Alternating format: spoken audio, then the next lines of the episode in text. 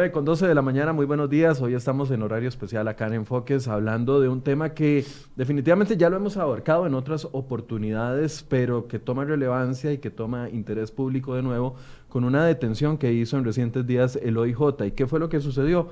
Bueno, un hombre creó una serie de perfiles falsos en redes sociales para ofender a su antiguo jefe. Eso fue lo que sucedió. La persona fue detenida hace un par de días y después quedó en libertad, pero con algún tipo de medidas. ¿Qué fue lo que sucedió? Bueno, de, creó perfiles eh, falsos y desde esos perfiles afectaba la imagen de su ex jefe. La persona tenía 58 años o la persona que está siendo investigada tiene 58 años y había utilizado esta práctica y que fue denunciada y eventualmente las autoridades actuaron. Esto nos, ya, nos llama a plantearnos una vez más el, el tema de la seguridad cibernética, la seguridad informática, los delitos informáticos y a veces esta costumbre, porque muchas personas crean perfiles falsos creyendo de que no pueden ser rastreados y ya estamos viendo un nuevo ejemplo de que esto puede suceder. Bueno, para abordar este tema hemos invitado esta mañana al abogado especialista en delitos informáticos, a Dalit Medrano, que nos va a ayudar a entender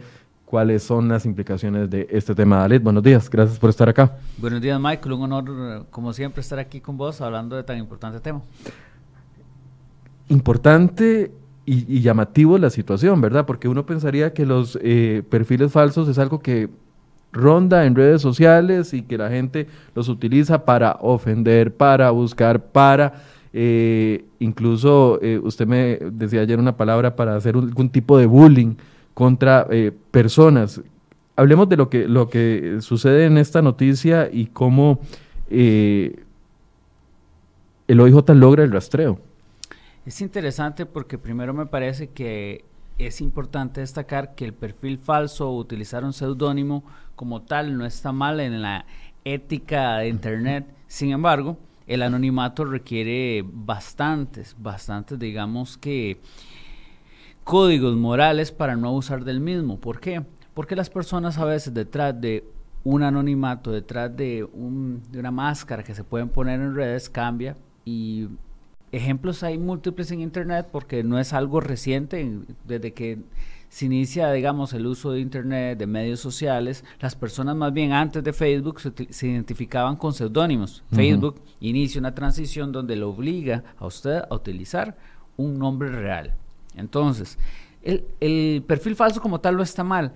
El tema es los usos que le dan y por otro lado el desconocimiento por parte de la población que por alguna razón cree que utilizar, digamos, un perfil falso, inmediatamente es una máscara infalible donde no va a poder ser rastreado donde se encuentra y más equivocados no pueden estar. Es que hay como dos situaciones, Adalid. Una es crear un perfil falso, no sé, un personaje. Yo me, me identifico en, Twitter o incluso en, Facebook, puedo crear un perfil con la foto de otra persona, etcétera, etcétera, para opinar o hacer. Pero otra cosa, o no sé si es distinto, y aquí es donde obviamente ocupamos su ayuda para entenderlo, es que usted cree un perfil haciéndose pasar por mi persona para que mis publicaciones generen una idea o mis supuestas publicaciones generen una idea que puede afectar mi reputación, mi imagen, etcétera, etcétera. Definitivamente, por supuesto que hay una diferencia. Por ejemplo, cuando usted lo que hace es crear un perfil falso simplemente porque tal vez es un funcionario público quiere hablar sobre temas que están haciendo mal en el gobierno y por supuesto que usted ve en peligro su puesto, entonces digamos que podría ser válido que usted utilice un perfil falso para comunicarse en Internet y decir, hey, me parece que esto está mal para no sufrir las consecuencias sin abusar del mismo. Ahora, si usted lo que realiza, como el caso que estamos analizando, es crear un perfil del antiguo empleador para hacerle acoso cibernético, usted está pasando a una línea donde se pueden cometer diferentes actos delictivos o ilegales y ahí es donde podría entrar el derecho, digamos, a analizar, bueno, qué es lo que está pasando. Y tomemos en cuenta, primero, usted no tiene derecho, aunque no busque suplantarle la identidad, usted no tiene derecho a agarrar la fotografía de otra persona sin el consentimiento, simplemente por diversión. Aunque esté subida en, en, en Internet. Porque esto es un debate, ¿verdad? Siempre se ha dicho, bueno, en el momento en que usted sube una fotografía, deja de ser suya y pasa a ser comunal, por así decirse, de la cibercomunidad. Es súper interesante porque, digamos, si bien es cierto, la persona digamos que pierde esa expectativa de privacidad cuando lo sube a redes sociales, hay un, digamos, a nivel mundial, se desarrolla el derecho de protección de los datos, el derecho a autodeterminación informativa, donde no importa dónde se encuentre un dato, siempre va a ser suyo. Los datos que se pueden usar de forma irrestricta son los que así se determinen por ley especial. Entonces, a pesar de que no está en una ley especial en Costa Rica, podríamos decir que es la cédula, que es su nombre, que son datos que se encuentran en, disponibles en base de datos públicas que no se requiere permiso para utilizarlos. Ahora bien, es muy importante tenerlo claro. No es las fotos que usted sube en su perfil de Facebook. No, eso no es un dato personal y restricto. Es un dato personal que se requiere la autorización del usuario para poder utilizarlo. Y eso es un lado. Otro lado, la fotografía, ¿quién la tomó? Porque quien toma esa fotografía tiene los derechos de autor de esa obra, porque si una fotografía es una obra. Entonces vamos a ver cómo en las diferentes redes sociales o medios sociales en general como YouTube, como Instagram, como Facebook, como Twitter, van a haber formularios para que usted diga, hey, esa fotografía es mía, eso es, es una violación de mis derechos de autor. Hey, me están acosando y me están suplantando la identidad, que ya pasamos cuando esto a lo que es el delito informático. Suplantarle la identidad a alguien en medios electrónicos es un delito. Entonces vea qué interesante, en Costa Rica, de momento, el acoso cibernético no es delito. Entonces, ¿qué es lo más recomendable que debe hacer una persona cuando está enfrentando el acoso cibernético? Yo siempre, se le, siempre les digo, el acosador comete errores de forma recurrente. Si el acosador comete errores de forma recurrente, como pensar que no, no hay forma de llegarle a una persona a través de sus acciones en un perfil falso, pues más equivocado no puede estar. Técnicamente es muy sencilla la labor que tienen que hacer las autoridades para poder determinar quién está detrás de un perfil, siempre y cuando no se den diferentes componentes, como todo en informática, donde alguien pueda ocultar bien su rastro. Pero digamos que desde la perspectiva de seguir el rastro más bien es bastante sencillo. Lo que sucedió en este caso fue que en, el 14 de agosto del 2018, el empresario, eh, que no conocemos su nombre en este momento, se presentó a las oficinas del OIJ de Heredia para denunciar que alguien, un desconocido, estaba realizando comentarios ofensivos en redes sociales utilizando el nombre de esta persona. El OIJ comienza con un seguimiento al IP o a la dirección desde donde están saliendo los mensajes y logra determinar de que todos los mensajes se publicaban desde una computadora en una casa determinada que finalmente se, descubre el vínculo que era la persona que había trabajado para este empresario. Vamos a empezar a la inversa con el análisis de la información. Digamos que usted en esta computadora está cometiendo diferentes actos delictivos, pero usted cree que es tan inteligente que está borrando absolutamente todo. Porque limpio el historial, por ejemplo. Limpia el historial, formatea un montón de cosas, borra todo lo que a usted se le ocurra. Ok, pero usted ya hizo la acción delictiva. Sin embargo, ahí quedó su IP vinculada en un servidor que probablemente esté en Facebook, en Instagram. Entonces las autoridades solo tienen que decirle, Facebook, yo ocupo que me diga usted quién está detrás de este perfil falso porque está cometiendo una acción delictiva y Facebook le va a dar a las autoridades, hey, este es el IP. Con ese IP van a solicitarle al operador que es el responsable de este IP y le va a decir, ah, sí, esta es esta persona. Llegan a la, casa, incautan, le hacen un análisis forense y sí pueden llegar a toda la información que usted borró. De hecho, es tan interesante esto que, por cierto, un periodista reconocido, ayer no se lo quise decir porque uno a veces no quiere caer mal, pero está vendiendo su iPhone en Twitter. Al rato usted sabe quién es. Y yo digo, wow, yo no lo haría. ¿Por qué? Porque aunque usted formatee su teléfono, hay herramientas forenses que permiten recuperar, a pesar de que ciertas cosas estén encriptadas, mucha información que se encuentra aquí. Y uno se pregunta, en el caso de un periodista, cuánta información valiosa puede haber, fuentes, etcétera. Entonces uno dice, bueno, aquí hay mucho desconocimiento en esto. ¿Qué tal si alguien que esté interesado en saber ciertas conexiones o saber cualquier cosa, compre ese teléfono con mala intención? Y este ejemplo únicamente lo pongo para, porque las personas piensan que una vez están navegando en incógnito en Internet, como no queda un historial en la computadora ya y no, no se pierde todo tipo de rastro. se pierde. Que si borran información que está en su computadora, no hay forma de llegarle. Que si utilizan un perfil falso, no hay forma de vincularlo. No, siempre hay formas de llegar donde los delincuentes. Y por eso es que más bien es de extrañar que se vean pocos casos de esto. Pero hay que determinar algo, y es que el Poder Judicial no tiene una estrategia de lucha contra la ciberdelincuencia. Más grave aún, a pesar de que tenemos una ley bastante robusta sobre delitos informáticos, superior a países como Argentina, que tienen más bien una más suavecita, ellos tienen una estructura a nivel de Poder Judicial donde tienen fiscalías especializadas de lucha contra el cibercrimen. Aquí tenemos una sección de lucha contra el cibercrimen del OIJ, más no tenemos una fiscalía especializada.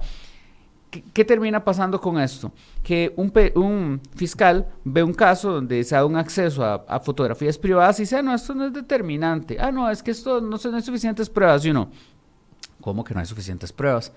¿Qué pasa con esto? Que todavía nos falta avanzar mucho para hacer conciencia que los delitos informáticos sí generan mucho daño a las víctimas más aún que algunos delitos que tradicionales que se dan en las calles, porque de hecho lo repito mucho, usted le pasa un delito donde le roban un celular o le roban lo que sea en la calle y usted tal vez quede traumado y tal vez quiera refugiarse en su casa y dice, bueno, si estoy en mi casa aquí estoy de, de alguna forma seguro. Si hay alguien que está tentando contra usted en internet, que usted se siente vigilado, que siente que tiene más información de la debida, usted en ese momento en ningún lugar se siente seguro. Porque muchas veces las personas tienen mal configuradas sus cuentas en redes sociales. Por cierto, eh, anuncio de algo que de un consejo de seguridad importante es activen siempre el segundo factor de autenticación o autenticación de dos pasos en todas las cuentas sociales que tengan. Porque a veces utilizan una mala clave y no tienen activado ese segundo factor y una persona sí está viendo todo lo que hacen, pero porque su clave es muy fácil de adivinar, o porque tienen una, una, cuenta en Netflix, la comparten con varias personas y la misma clave de Netflix la utiliza para el correo. Somos muy confiados. Somos demasiado confiados y el segundo factor de autenticación nadie nos enseña que es vital. Entonces, las personas le, digamos, un anónimo le dice, hey, usted ahorita se encuentra en Cereo y yo, como saben, ¿verdad? ¿Y, por qué, ¿Y por qué lo saben? Ah, porque no tengo mi segundo factor de autenticación activado, la clave es muy sencilla y alguien puede ingresar a mi historial de Google para saber exactamente dónde me encuentro. Entonces, las personas al verse que saben cómo van vestidos, porque tal vez se tomó una fotografía e ingresaron a, digamos al, carrete que se encuentra en Google Drive, que saben dónde se encuentra. Hay tanta información que pueden saber a, raíz de ingresar a una cuenta suya, digamos en Internet, que las personas empiezan a tener ataques de pánico, empiezan a sentirse vigiladas y creen que tal vez el delincuente les montó una perseguidora con carro, con motos, que quiere atentar contra su vida y es algo mucho más sencillo. ¿Y qué pasa con eso? Eso es un mero acceso a datos personales o a documentos privados que en principio, de acuerdo a, ciertas autoridades, no es tan relevante, pero es que le puede generar mucho daño a la persona. Y si no creamos herramientas para que las personas se puedan defender y puedan detener esto, y en el caso de mujeres se da mucho, por, eh, por lo que el INAMU debería darles un acompañamiento cuando reciben este tipo de acoso para fortalecer sus prácticas informáticas, si no tenemos alguna forma de contención para las víctimas, estos delitos generan todavía más daño. Entonces, en mi práctica profesional, parte del acompañamiento que se hace es sí, también ayudarles a tener buenas prácticas de seguridad de la información sin que se pierda evidencia digital, porque ese es otro problema. A veces borran información y eso hace que obtenerle sea, más complejo porque queda en riesgo la misma. Y a veces, al borrar esta información, entonces, bueno, nos quedamos sin pruebas. Ahora, a ver, entonces, si yo me doy cuenta hoy en la tarde de que existe un perfil con una foto mía, Michael Soto, en Facebook, y ese perfil está ofendiendo a Silvia Ochoa, que es mi jefa. Ok. Entonces, yo no tengo, o sea, hay, una, hay un perfil creado que tiene mi fotografía, está usando mi nombre, mi fotografía, etcétera, etcétera. La persona que está haciendo eso está cometiendo un delito que es penado hasta con cárcel. Efectivamente penas de 1 a 3 años de prisión y muy importante ahí, la persona, en este caso usted, debe ir al OIJ más cercano, interponer la denuncia por suplantación de identidad y mucho Eso así se llama el delito, suplantación, suplantación de, identidad, porque están haciéndose pasar por usted en cualquier medio electrónico. En cualquier medio electrónico. No requiere que sea Facebook, no requiere que sea Instagram, Twitter, en cualquier medio electrónico. Si alguien se hace pasar por usted en cualquier medio electrónico, está cometiendo el delito de suplantación de identidad ya sea una marca comercial, si le suplanta su marca, su persona jurídica, su persona, usted puede interponer la denuncia. Va al OIJ si no sabe quién es la persona, ¿verdad? Entonces. Eso es lo que le iba a decir. Es necesario yo saber quién es la persona que, que, se creó ese perfil. No es necesario, pero siempre la información es útil el saber, bueno, yo sospecho de tal por esto y esto, puede tener una motivación. Toda esa información es importante. Pero por relatos que han tenido clientes cuando llegan a consultarme, yo les recomiendo lo siguiente. No importa que le digan que el OIJ no ve esos casos, interponga la denuncia. Porque lastimosamente a veces las personas lo que hacen es una llamada, le preguntan a un funcionario y lo que le dicen, no, es que eso no se puede, es que eso nosotros no nos metemos, esos son problemas de, pareja, problemas de, no son problemas tontos, eso, no, eso el OIJ no lo investiga. Claro que lo investiga y ya tenemos, por ejemplo, más que pruebas que puede lograr determinarse quién está detrás de un perfil. A veces lo que se requiere no es que solo usted interponga la denuncia, sino que le dé un seguimiento brutal al caso porque cuando se da cuenta ya el caso, digamos, puede ser un sobreseimiento definitivo porque no hay pruebas. Eh, se da mucho esto por la poca importancia que se le está dando, pero principalmente porque no hay una estrategia de lucha contra la ciberdelincuencia, no hay fiscalías especializadas y sí, aunque parezca raro, es más fácil de lo que parece lograr saber quién está detrás de un perfil, siempre que hayan cometido un delito informático, porque el acoso cibernético en Costa Rica no es delito. En países como los Estados Unidos sí, y se da mucho, pero en Costa Rica no es delito. Entonces, lo que se requiere es un poquito de asesoría. ¿Por qué? Porque como les dije al principio, ellos siempre cometen errores. Siempre cometen errores, entonces terminan cometiendo algún delito. Y es ahí cuando nos dan herramientas para lograr determinar quién está detrás del perfil. Entonces, las personas a veces les hacen tantos, tantos daños y a veces uno está escuchando el relato y uno dice, bueno, sí, esto no se ve tan bien. Y de repente un datito, ah, pero, ok, aquí cometió una acción delictiva. Vea, con eso, de aquí, de aquí usted se puede agarrar para solicitar información. Es importante anotar que las personas no requieren de un abogado para ir a interponer la denuncia. Pueden ir a interponer la denuncia solos, llevar todas las pruebas que puedan tener consigo, pero hay un consejo muy importante que se les debe dar. Y es, la información en Internet se puede borrar rápido, ¿cierto? Ajá, eso es lo que le iba a decir. ¿Qué tipo de pruebas? ¿Basta un pantallazo o hay que hacer otro tipo de...? A ver, eso, es, eso es una discusión muy interesante porque mucho se habla que los pantallazos no sirven para nada. Yo soy uno de esos que dice, hey, sí, no sirve para nada. ¿Por qué no sirve y por qué podría servir? Ok, si usted no le queda de otra de llevar un pantallazo, el pantallazo es válido. Pero es una prueba débil, por decirlo así. Alguien podría decir, hey, es que eso fue montaje, ¿verdad? Al, final, al final llevas un papel, o sea, que no tiene ningún, ninguna forma de hacerle un peritaje para determinar si esto realmente pasó. Entonces, si las personas se encuentran ante información que se encuentra en Internet o en plataformas de mensajería como un mensaje de WhatsApp, que consideren que existe posibilidad que se pierda, que se borre, o que el delincuente al verse asustado elimine la página, elimina la página lo mejor es ir donde un notario que certifique la pres que esté en presencia de este contenido, que anote todos los detalles técnicos y que finalmente con esa información se puedan hacer los requerimientos de cooperación internacional con la empresa privada que puede ser Facebook, Twitter, etcétera, y de esta forma poder llegar a donde, digamos, a quien cometió estos actos. Pero usted, digamos, usted está viviendo un, un, caso de acoso cibernético, eso es lo que tiene que hacer, tratar de documentar todo y todo lo que se pueda borrar rápido, vaya a donde un notario, hacer una certificación sobre estos contenidos para que en caso de que se borran, por lo menos tiene mayor, digamos, sustento su, su queja. No, no es cualquier notario, tiene que ser un notario que conozca, no sé, eh, no sé, tiene que analizar el, la, dirección. Técnicamente es cualquier notario, puede ser el notario de confianza. Por supuesto que, por supuesto que entre mayor conozca sobre estos temas, por supuesto que conoce varios, entre más conozca sobre estos temas, más elementos técnicos agrega y fortalece más esto. Pero no es que tenga que ir donde un notario especializado, porque en realidad lo que el notario hace es, yo me encuentro ante esta página, ta, ta, ta, ta, que tiene estas características, agrega el pantallazo, entonces viene certificado notarialmente, es algo bastante sencillo.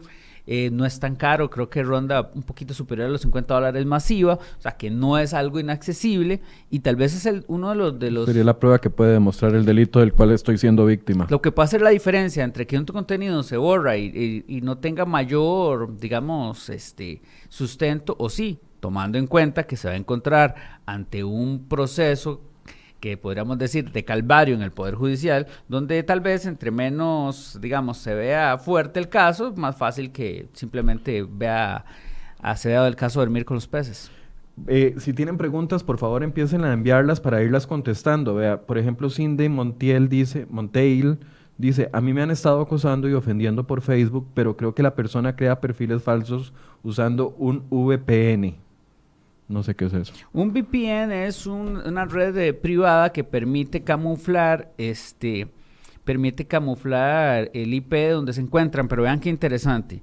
Eh, uno, se dice mucho de los VPNs y, a ver, hay múltiples vulnerabilidades que han tenido y a veces generan desconexiones por segundos o sean fallos técnicos que podrían sonar irrelevantes, pero cuando la persona cree que está protegida, empieza a tener acción en el perfil social y el VPN no vende. Y entonces dentro del montón de IPs que aparecen en Rusia, aparece uno en Costa Rica. Solo ocupamos un pequeño error y los delincuentes siempre lo cometen. Se han dado casos de hackers especializados que han sido han quedado totalmente expuestos por un pequeño error de un VPN y eso que no tienen solo uno, tienen varios que los protegen. Entonces, siendo así, podríamos decir que en este tipo de delitos como el de este señor de 58 años, que suelen ser de alguna forma temas pasionales, temas contra el empleador, con la pareja, las personas no tienen tanto conocimiento técnico y si decimos que aún especialistas en seguridad informática se han equivocado y pequeños errores lo han vendido, yo digo, hey, nunca hay que perder la esperanza y estas personas siempre se equivocan, pero sí se requiere, digamos, hacer, prepararse porque digamos, el poder, digamos, el, todo el proceso en el Poder Judicial puede ser complicado. Entonces, para doña Cindy, aunque ella sospeche que la persona está usando un VPN, no importa que presente la denuncia. Que presente la denuncia. Y es más, aunque sea, aunque sospeche un informático muy bueno, yo le diría, existen grandes posibilidades de que el informático se haya equivocado. Eso sí, tiene que darle seguimiento al caso y, ¿por qué no? Puede obtener justicia. Que eso, que eso normalmente pasa. Las personas realmente sobreestiman la capacidad de su atacante y se han visto casos a nivel mundial donde personas con mucho conocimiento también creen que las víctimas no van a denunciar y no toman tantas medidas. Vea lo que nos dice doña Alba Zúñiga, dice, muy importante su información. En lo personal me urge, soy víctima, mi salud está muy mal, tengo la información del agresor. Puede denunciar, o sea, puede denunciar. La denuncia, doña Alba, no, no, no permita que la sigan acosando. Exacto. Y eso, y eso es muy importante porque vieras que, de hecho, eh, hace como año y medio, de hecho, es un artículo de lo que es la violencia tecnológica, digamos, entre pareja. Siempre, no hablemos de hombre y mujer, pero siempre va a haber una persona que tiene mayor poder tecnológico que el otro. Entonces, digamos que usted anda con su pareja que tiene mayor poder tecnológico. Entonces es ingeniera, la, la, la, la. Entonces le dice, este, ah, eh, ¿usted tiene tal aplicación? No yo se le instalo, venga. Entonces, ah, claro, qué chido, ¿verdad? Mi pareja tiene, es muy cool en estos temas y, y, tiene acceso a mi teléfono y me configura todo. Lo que usted no se da cuenta es que sí le instaló la aplicación del momento, pero también una aplicación que le permite tener acceso a sus cosas. Entonces, en la pareja, quien tiene mayor poder tecnológico es la persona que configura todos los dispositivos inteligentes de la casa, las cámaras, el teléfono, y después terminan y ese poder lo mantiene. Quiere decir que la violencia que puede ejercer a través de estos medios es sumamente agresiva. Y eso se está dando. De hecho, en siete días hicieron un reportaje sobre esto y se ganaron un premio digamos, internacional, porque esto es un tema de mucho interés a nivel mundial, porque hay que matar un mito. No, para cometer delitos informáticos no se requiere ser un delincuente especializado, no se requiere ser un informático especialista en ciberseguridad, en pentesting. No, no se requiere, cualquier persona puede cometer acciones delictivas informáticas contra otro. Creo que este es el mejor ejemplo, el crear perfiles falsos. O sea, muchos pueden decir para ofender a un compañero de colegio, para ofender a un compañero de trabajo, para denigrar a tal persona, no sabiendo las consecuencias a lo que le puede llevar una situación de estas. Y pero y, y es totalmente de acuerdo. Vieran otra cosa interesante que me gustaría aclarar, porque a mí me pasa mucho, y es que las personas lo que indican es a veces que quieren a través de acciones delictivas darse cuenta quién es. Y no solo pueden ser víctimas de un delito, porque si los engañan y les sacan un montón de dinero, sino que en Costa Rica ofrecer o pagar por estos servicios es delito. digamos, si usted llega donde, donde su informático, digamos, de confianza y le dice, hey, ocupo que me hackee tal esto, solo el ofrecimiento como tal es delito. Entonces, hay que tener mucho cuidado. ¿El ofrecimiento o la solicitud? El ofrecimiento, digamos que yo le diga, este, hey, eh, hágame esto, digamos, usted tiene acceso a, los sistemas informáticos de Cere hoy, ¿usted cree que me puede ver los correos de tal compañera? Ok, eso como tal es delito. Ya se está confirmando. Párrafo tercero, artículo 196 del Código Penal. Entonces, se da mucho en eso que las personas ven mucha, ven mucha tele, ven muchos, digamos, muchas series que tienen que ver con esto, y donde un hacker llega, digamos, con todo el estereotipo, ¿verdad? Con lentes, esto, y, va, a tener acceso. Y, y, no, vamos a ver, no solo lo pueden estafar, porque hay páginas en Internet, en la dark web, que ofrecen estos servicios, pero lo pueden estar estafando. No solo eso, pero es que también está cometiendo una acción delictiva. Y yo les digo, vamos a ver, estos actos delictivos se tienen que combatir con ética, porque si dejamos de lado la ética, más bien podemos convertirnos en los victimarios. Hay que tener muy presente eso, pero que también hay suficientes herramientas legales para poder determinar quién puede estar detrás de un perfil, que por supuesto también existen múltiples herramientas tecnológicas que le podrían permitir a un delincuente enmascarar su identidad real en Internet, sí, pero que estas herramientas tampoco son infalibles también, y que muchas veces digamos que subestiman a la víctima y creen que no van a hacer nada, también, o subestiman a las autoridades, también. De hecho, eh, a mí personas que en principio deberían tener conocimiento sobre temas legales me han dicho, no, no, pero es que a mí, digamos, mi profesor de Derecho Penal me dijo que no, que no hay forma de, no, no hay forma de hacer esto. You know. No, pero claro que sí. ¿Qué pasa cuando se da un mensaje o, y genera un falso mensaje en la población de que pueden hacer lo que les da la gana detrás de un perfil falso? La gente lo empieza a hacer mucho y sí se puede terminar Inclusive cuando son especialistas en informática, los errores se dan y los ejemplos a nivel mundial son múltiples. Entonces nunca crean que porque su atacante es informático no va a cometer un error. Por el contrario, como tienen tanto conocimiento, digamos que cometen errores porque están totalmente confiados de que nunca les va a pasar nada. Dice Cindy Agüero, en mi caso fui a denunciar con pruebas de quién, es de quién creaba los perfiles, desde dónde los desde dónde me acosaba y en el OIJ no quisieron recibirme la denuncia. Esto no puede ser. No puede ser y pasa mucho. Vea que le dije que por relatos de, clientes lo he recibido mucho, que simplemente los mandan a la casa y no pasa nada. Entonces, no, usted no puede permitir eso, usted tiene que interponer la denuncia, pero ahí es donde se presentan las barreras desde el principio, que habla con un funcionario que no está capacitado sobre estos temas, sino más temas de, delincuencia común, le dicen, no, no, a eso no se puede hacer nada. De hecho, hay un relato que me llamó mucho la atención, porque voy en un caso que no tenía que ver con delitos informáticos, entonces voy a otro tipo de, de sección del OIJ y una persona había sido víctima de un montón de delitos de estos y, dice, bueno, pues puso la denuncia. No, los compañeros me dijeron que no se podía dentro del mismo OIJ. Entonces, eso inmediatamente eh, le abre uno los ojos de que existe mucho desconocimiento por parte de la población, por parte de autoridades y que realmente se ocupan programas integrales desde la escuela que capaciten a las nuevas generaciones y también a los adultos mayores que utilizan tantos medios tecnológicos en, en este mundo para que puedan entender cómo protegerse, cómo actuar, porque esto pasa todos los días. Pero para ayudarle a ella, entonces, si voy al OIJ y en el OIJ no me reciben la denuncia, Se ¿qué la hago? tienen que recibir. Me planto ahí hasta que me la reciban, voy a la fiscalía. El grave problema es este, le reciben la denuncia, pero ¿va a tener éxito la denuncia como tal? Hay que darle seguimiento, y hay que darle mucho seguimiento.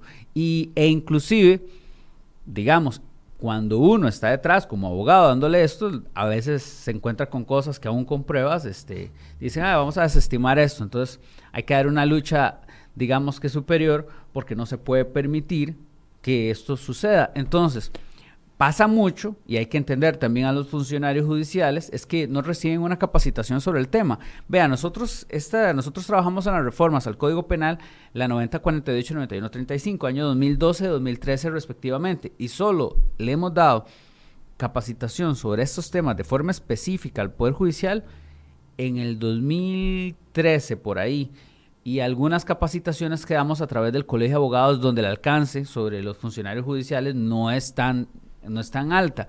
Entonces, vienen gente del Consejo de Europa, especialistas internacionales a capacitar, pero también vienen a capacitar sobre cómo se da la ciberdelincuencia a nivel global, a nivel de otros países latinoamericanos, pero es que nuestra ley es un poco diferente y modestia aparte superior a las de muchos países de la región. Entonces, cómo te vienen a capacitar si sus experiencias, sus países son diferentes.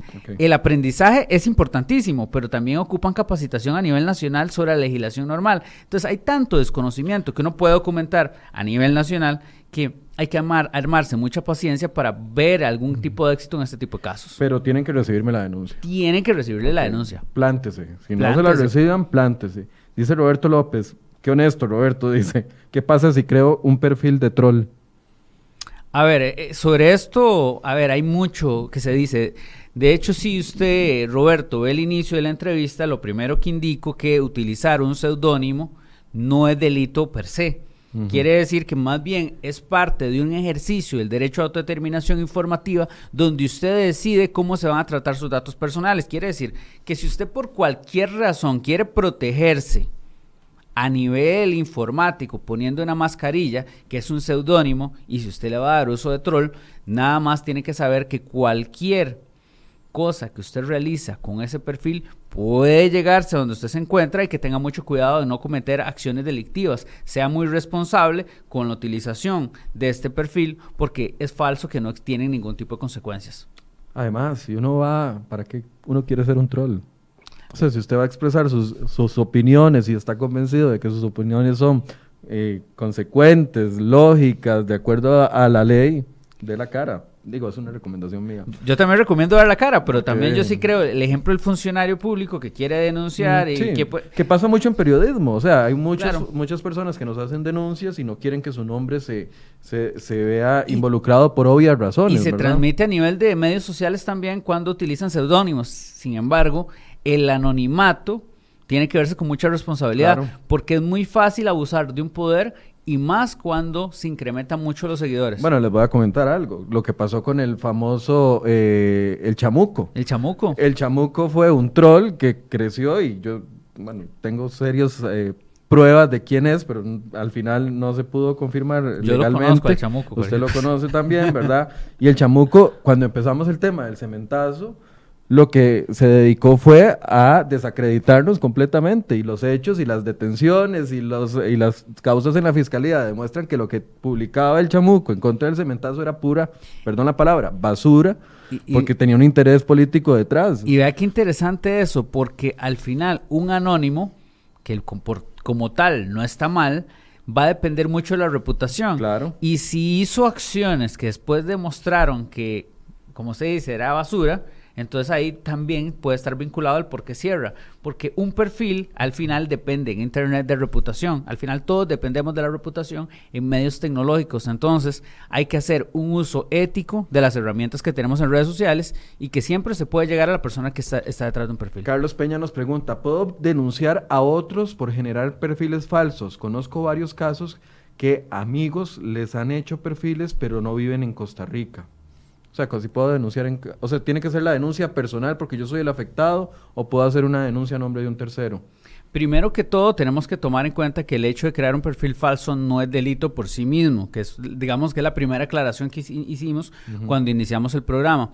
Habría que ver si se están utilizando datos personales en el consentimiento de las víctimas, si hay derechos de autor, si hay suplantación de identidad, si hay violación de correspondencia y comunicaciones, si hay un, diverso, digamos, cúmulo de delitos informáticos que suelen cometerse cuando se realiza el acoso cibernético para poder terminar si tenemos eh, algún tipo de mecanismo legal para denunciar, porque no todo, no todo es a través de los tribunales, también las plataformas tecnológicas tienen herramientas para interponer denuncias, digamos, entre comillas, ante Facebook, donde, primero, una persona que tiene un perfil en redes sociales tiene que cumplir los derechos de autor. Quiere decir que hasta la fotografía que usted ve más bonita y que se encuentra en Google, en, las fotos de Google, usted tiene que tener la autorización del titular, salvo que tenga, digamos, una licencia para poder utilizarla libremente. Si usted ve la fotografía de, otra persona que está en Rusia y la toma, usted, eso ya es un acto ilegal que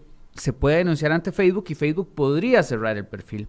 Que usted no puede utilizar datos personales de terceros para acosarlo. Quiere decir que si usted agarra el, nombre de una persona, el número de placa, la, la, y un montón de información para hacer una denuncia, entre comillas, Facebook también le puede cerrar la cuenta. Facebook como tal también permite respetar digamos que ciertos derechos quedan porque tenemos muchos derechos que se reconocen como tales en muchos lugares del mundo. Quiere decir que Facebook tiene herramientas para hacer estas denuncias. Entonces, muy importante, si usted está siendo víctima de acoso cibernético, de las primeras cosas que le recomiendo a todo el mundo es, voy a montarme una, una banda de amigos que van a reportar el perfil. Ojo, hay que documentar bien lo que está haciendo el perfil, porque una vez que se denuncia y se borra, tiene que tener pruebas de que todo esto cometió para que su caso tenga sustento. Entonces, antes de empezar a denunciar con todo el montón de gente, usted lo primero que debe garantizarse es que tiene las pruebas para interponer la denuncia y que nada pierde interponiendo la denuncia y que no recupera representación legal tampoco para hacerlo. Nos preguntan, ¿puede categorizarse como acoso cibernético que mi ex cree perfiles falsos para ver qué es lo que yo estoy haciendo y enviarme mensajes desde ahí? Bueno, habría que analizar el caso en concreto. Y el tipo de mensajes. Exacto, pero tenemos que tomar en cuenta que en Costa Rica el acoso cibernético no es delito. Vean que en el caso que sea claro acoso cibernético que vemos con la persona en Heredia, lo están deteniendo no por acoso cibernético, sino por suplantación de identidad. Y eso es un detalle. Los que hacen acoso cibernético siempre cometen errores. Siempre cometen errores. Siempre cometen acciones delictivas. Entonces, parte de la labor que hace uno como profesional es escuchar a la víctima y analizar cuáles todas las conductas que le han realizado. Porque cuando cometen una acción como es ya suplantar la identidad, que entiendo que esta persona creó varios perfiles falsos y me imagino que en alguno de ellos, y me imagino que alguno de ellos suplanta la identidad, Ahí es donde le permite a la víctima tomar acción legal. Entonces, usted lo que debe hacer es analizar las conductas que está desplegando el actor para ver, ok, por aquí podemos eh, tomar cierto camino. Porque ahí está lo que ya me había explicado usted la otra, en la otra ocasión que vino, que es que un delito informático no es una generalidad, sino que hay una serie de delitos y que por lo general se cometen en, en, grupo, por así decirse. Sí, claro. Sí, claro. De hecho, es muy interesante porque eh, me, pareció muy interesante que una de las, de las críticas al Código Penal en este momento es que tiene muchas conductas que presentan concursos entre, tal. Esto, digamos, podríamos decir que para cometer una estafa informática se puede cometer suplantación de identidad, suplantación de páginas electrónicas, violación de datos personales, y esto va en el camino, digamos, del delito como tal. Entonces hay muchos concursos que se dan, sí, correcto. Y en el acoso cibernético se da similar. Entonces, como no tenemos acoso cibernético todavía en nuestro país, las personas requieren de un análisis superior para ver cuándo se están cometiendo acciones delictivas. Con el proyecto de ley 21187, si el acoso cibernético fuera ley, si a usted en este momento lo están ofendiendo, no con un perfil falso, Michael llega con su nombre completo y está, está ofendiendo a una persona. Y la persona que dice, ok, entonces yo me está difamando, voy a ir a los tribunales. Entonces le van a decir, no ocupa, usted ocupa representación legal. Ah, ok. Entonces llega un abogado y el abogado le va a decir, ah, sí, bueno, esto tiene un costo tanto. Ah, pero no, no, no, no es que pueda, no, pero me lo hace todos los días. Es más, yo publico una nota en mi blog y primero que me, que me escribe Michael diciendo que soy un gran idiota. Todos los días de la vida me hace lo mismo, me denigra. La pregunta, ¿qué hace? ¿Tienen fondos para pagar un abogado? No, aguántese. Con el acoso cibernético, las ofensas que sean en Internet, si son de forma reiterada, insistente y tienen la capacidad de afectar la vida diaria de la persona, porque claramente, si algo pasa de forma recurrente es otra conducta, ya no... lo, que nos decía la señora, estoy enferma. Exacto. Mi, mente está enferma de, la cosa que estoy recibiendo. Y viera qué difícil hacerle entender a veces a las autoridades que los delitos informáticos tienen una capacidad tan destructiva sobre la psiquis de las personas que debe tomarse en cuenta. Tanto que, de hecho, en un estudio, una visita que hizo el Consejo de Europa a Costa Rica, parte de lo que se abordó o que de lo que se discutió, discutió también es el efecto psicológico sobre las víctimas, porque sería de recibo que cuando una víctima de delitos informáticos se le da apoyo psicológico también. Entonces, que la oficina de apoyo a la víctima también pueda dar este apoyo a, víctimas de delitos informáticos, pero primero se tienen que para capacitar. Se ocupa la ley.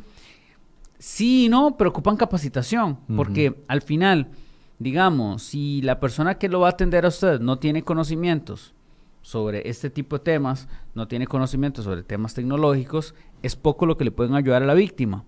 Ahora, parte de las críticas que tiene el proyecto de ley 21187, bueno, la, digamos la oposición que tiene el Poder Judicial. Que tenemos que, hacer un programa de ese proyecto de ley, porque es, necesario abordarlo. Es súper completo y trata de resolver los problemas que se dan con la ciberdelincuencia, pero el Poder Judicial, ¿qué es lo que dice? Nos parece, prácticamente nos parece genial, por ahí un, hay un par de precisiones que deben hacerse, pero no tenemos fondos para eso. Y sí y no. Hay muchas de las cosas que están en el proyecto de ley que no se requiere, digamos, una ley para que ellos lo hagan. Con la ley se los obliga a tener una estrategia de lucha contra la ciberdelincuencia. Que cómo aborden la estrategia, eso es un tema aparte, va a ser totalmente, digamos, a discreción del Poder Judicial. Pero al menos se les obliga a que la tengan. Sin embargo, si es cierto que si se quiere combatir contra la, contra la ciberdelincuencia de forma seria, se requieren recursos. Lastimosamente es que entonces quedamos en un dilema bastante complejo, porque en el escenario fiscal en que nos encontramos no está bien hablar de impuestos, pero tampoco es de recibo que las víctimas sigan soportando estos acosos cibernéticos, múltiples delitos informáticos que sean como el ciberacoso sexual. El ciberacoso sexual sería en el caso, por ejemplo, que alguien llegue, le escriba a usted de un perfil real o no y le empiece a enviar fotos pornográficas de sí mismo, etcétera, y pues, las personas dirán, bueno, pero eso no, eso no es grave. No es grave. ¿Y qué pasa cuando usted lo recibe y este, se encuentra en una parada de bus y no sabe quién se lo está enviando por Bluetooth de las personas que están cerca? Y usted, la persona que le esté enviando eso, usted no sabe si se lo va a topar en la calle.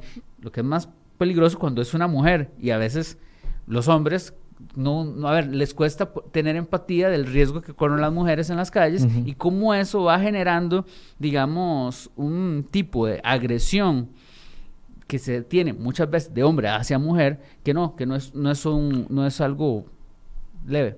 Bueno, hay un ejemplo, precisamente esto, eh, relacionado con esto que está hablando. Eh, esta noticia que publicamos ya hace más de un año, donde eh, un oficial usó un perfil falso para acercarse a una niña y eventualmente violarla. Lo que eh, reportamos en esa ocasión, un policía penitenciario fue detenido como sospechoso de violar a una niña de 10 años utilizando una cuenta falsa en la red social de Instagram. Vea interesante, porque uno de los Cometió un primer delito que después lo llevó a un delito mayor. De hecho, ese es el child grooming. De hecho, así se conoce a nivel mundial. Es eh, el child. El child grooming, eh, así se conoce a nivel mundial, inclusive en español, que es el ciberacoso sexual hacia menores. Entonces, ¿qué, ¿cómo se da eso? Vea qué interesante, porque el del 2012, 2013 en realidad, es delito en nuestro país.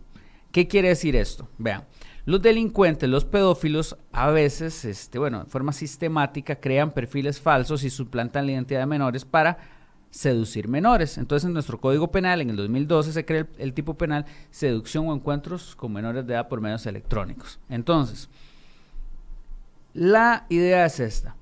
Los padres de esta niña tenían que esperar a que la violaran para ir a las autoridades. No como se conoce de años, de décadas, que los delincuentes hacen ese tipo de acciones, seducen a menores para ganarse su confianza. Vean, les piden fotografías íntimas, pornografía infantil. Les piden información sobre cosas que pasan en su casa. Ya con esta información ya empiezan las extorsiones. O se continúa la seducción porque no hay un único camino. camino. Y las extorsiones no tienen, no respetan mayoría o minoría de edad. No respetan nada, chantaje es todo, vea. Entonces, los llevan a que, los llevan a que se vean en algún lugar. Puede ser totalmente con seducción, entonces no, no necesariamente tiene que ser contra la voluntad del menor. Ahí, en cuando se este encuentro físico, que es la parte más grave del child grooming, pueden violarlos, abusar de ellos, asesinarlos, robarles, que de hecho hoy hace unos hace como dos años, eh, digamos, publicó una nota donde alguien la citaron por internet y lo que hicieron fue robarle el celular. A mí me pareció bastante gracioso, pero sí, hasta eso le pueden robar algo. Claro. Y ahí donde los padres tienen que realizar un acompañamiento con sus hijos y cuando detecten que es un adulto un posible adulto que está teniendo comunicaciones de contenido sexual o erótico con un menor de 15 años, es delito. Si es de 15 a 18 años, tendríamos que estar ante un perfil falso o una suplantación de identidad. Quiere decir que si usted está viendo que cualquier perfil falso, cualquier identidad desconocida está hablando con su hijo menor de 18 años y están teniendo comunicaciones de contenido sexual o erótico, se puede interponer la denuncia.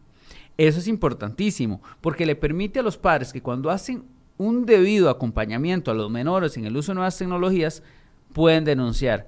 Y cuando están denunciando ya no están protegiendo a su hijo, en realidad están protegiendo a, la comunidad. a una serie de niños que los padres no están haciendo bien su trabajo para que estos pedófilos no terminen asesinando, violando cometiendo cualquier delito contra el menor. Entonces es sumamente importante que las personas conozcan de este tipo de...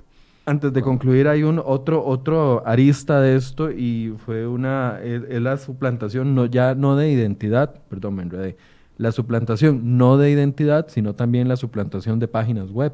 Efectivamente. Que el ejemplo es este que ustedes están viendo en pantalla, fue cuando CR hoy ganó una, una disputa legal porque un joven había suplantado la identidad de CR hoy eh, con una imagen para favorecer a un candidato durante las elecciones las elecciones eh, nacionales. Ve qué interesante, porque estamos ante un caso, eso fue como el año 2014, 2013, ¿verdad? El hecho, sí en el año 2013, durante la campaña electoral. Exacto. Vea que estaba recién aprobada la ley, la ley de 9048 y 9135, las reformas al Código Penal, y estamos ante un caso de noticias falsas, que ya se sancionó penalmente, pero utilizando un tipo penal como herramienta que es la suplantación de páginas electrónicas. Entonces, alguien quiso utilizar la reputación de hoy para difundir noticias falsas no se sanciona por la difusión de noticias falsas, sino por la suplantación de página electrónica, que también en nuestro país es delito, pero principalmente porque era delito.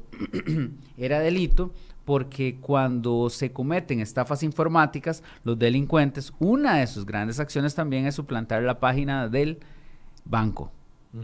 no, pero no necesariamente tiene que ser un banco, yo también me puedo crear una página, seré hoy, para captar datos de suscriptores con alguna promoción y a partir de ahí los engaño para cometer otro delito informático. Entonces vea que son casos donde se dan concursos de delitos, digamos, para llegar a un punto final. En este caso, el punto final era la noticia falsa.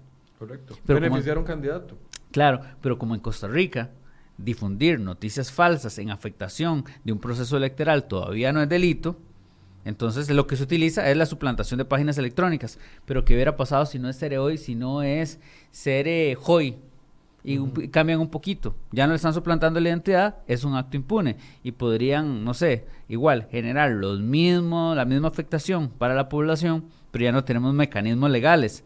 Entonces, en el proyecto de ley 21187 se sanciona penalmente la difusión y fabricación de noticias falsas, tiene que darse ambos verbos, pero se excluye la aplicación al ejercicio periodístico para que no haya abusos por parte de políticos tratando de, denunciar periodistas, ni tampoco la parodia, con el fin de tratar de detener el cibercrimen organizado de difusión de noticias falsas. Yo creo que como conclusión eh, podemos ir enfocándonos en el tema de la responsabilidad. O sea, siempre se ha visto o, históricamente tal vez no hemos tenido la educación o el tiempo porque la tecnología ha llegado tan de repente, no hemos tenido el tiempo para entender de que, de que no es una zona irrestricta, de que no es un mundo aparte, de que las redes sociales y el, la utilización de la, de la web no es tierra de nadie. No es tierra de nadie. Y eso es importante que, los que las personas lo sepan, porque normalmente se comen el cuento de no, en internet se puede hacer lo que quiera. Nadie se va a dar cuenta que fui yo. Nadie se va a dar cuenta que fui yo. Crear un perfil falso, compro un chip. Y es, es que, ojo, que dicen, ay, yo compro un chip, esto no hay forma de vincularlo conmigo, creo el perfil y, perdón, pero cuando se toman diferentes tipos de rastros digitales, sí, sí se podría llegar a la persona. Entonces, si usted está cometiendo un acto de este tipo, borre la página, borre el perfil.